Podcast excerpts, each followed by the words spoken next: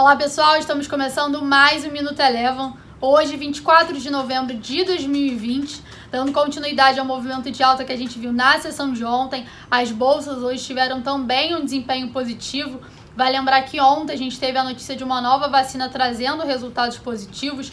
Além disso, a sinalização de que o futuro presidente dos Estados Unidos teria escolhido a ex-presidente do Fed, Janet Yellen, para assumir o cargo de secretária do Tesouro, também animou os mercados na sessão de ontem.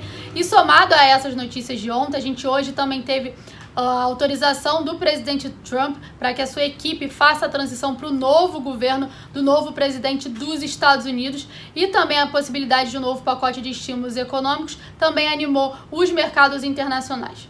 O S&P 500 encerrou o dia de hoje com alta de 1,6% e o índice Dow Jones pela primeira vez na sua história ultrapassou a marca dos 30 mil pontos. Aqui no Brasil, o Ibovespa também seguiu esse ritmo de alta, encerrou com valorização de 2,2%, ultrapassando a marca dos 109 mil pontos. E como a gente viu na sessão de ontem, hoje também destaque de alta ficou por conta das ações da Vale e da Petrobras. Vale subiu em torno de 5% e Petrobras teve alta aproximada de 4,5%.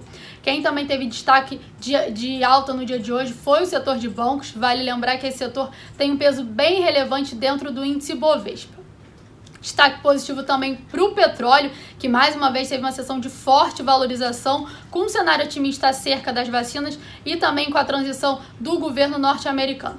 O petróleo Brent encerrou o dia de hoje com alta de 4%. Já o dólar teve um desempenho fraco no dia de hoje, teve uma desvalorização frente ao real e também frente aos principais mercados internacionais e frente às principais moedas emergentes também. Por aqui encerrou com queda de 1%, cotada a R$ 5,37. Bom, passando para a agenda econômica amanhã nos Estados Unidos, vai lembrar que na quinta-feira é feriado nos Estados Unidos, as bolsas norte-americanas não vão funcionar, então algum, alguns dados que tradicionalmente são divulgados na quinta-feira foram antecipados, como é o caso dos novos pedidos de seguro-desemprego, que serão divulgados amanhã pela manhã. E além disso, a gente também tem a divulgação do PIB anualizado do terceiro trimestre de 2020.